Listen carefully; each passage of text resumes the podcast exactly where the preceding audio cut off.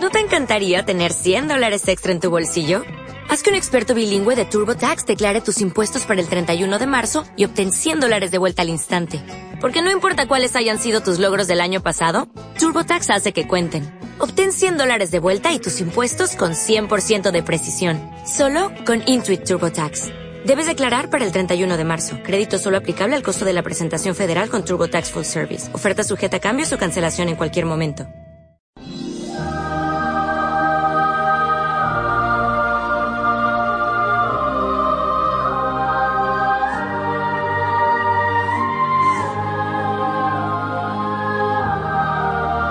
Una vida, un santo.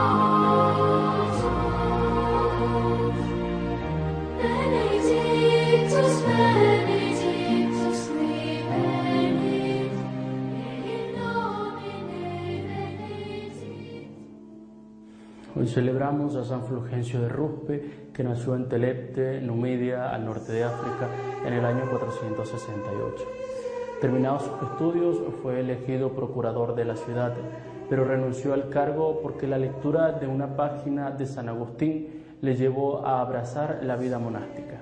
La furia de los arrianos le obligó a dejar el monasterio que había fundado y gobernado con ejemplar solicitud y partió hacia Sicilia con intención de buscar la soledad en Egipto.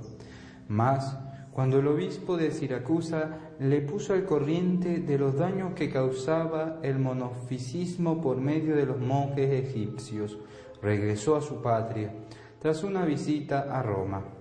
Allí fundó un nuevo monasterio del que fue abad y ordenado sacerdote en el año 508, ocupó la sede episcopal de Raspe, una pequeña ciudad marítima.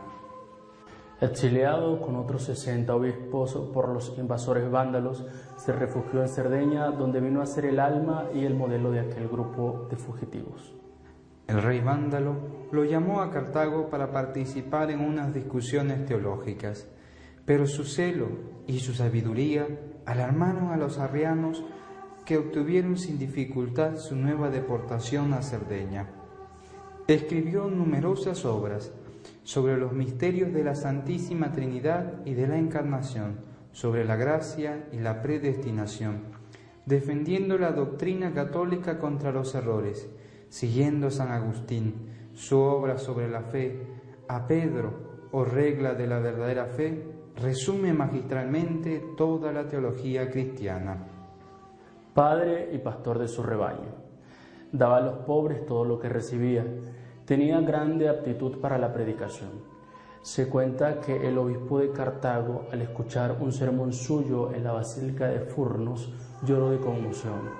San Fulgencio murió el 1 de enero del 532 a los 60 años de edad, rodeado por sus sacerdotes y después de haber distribuido a los fieles sus últimos haberes.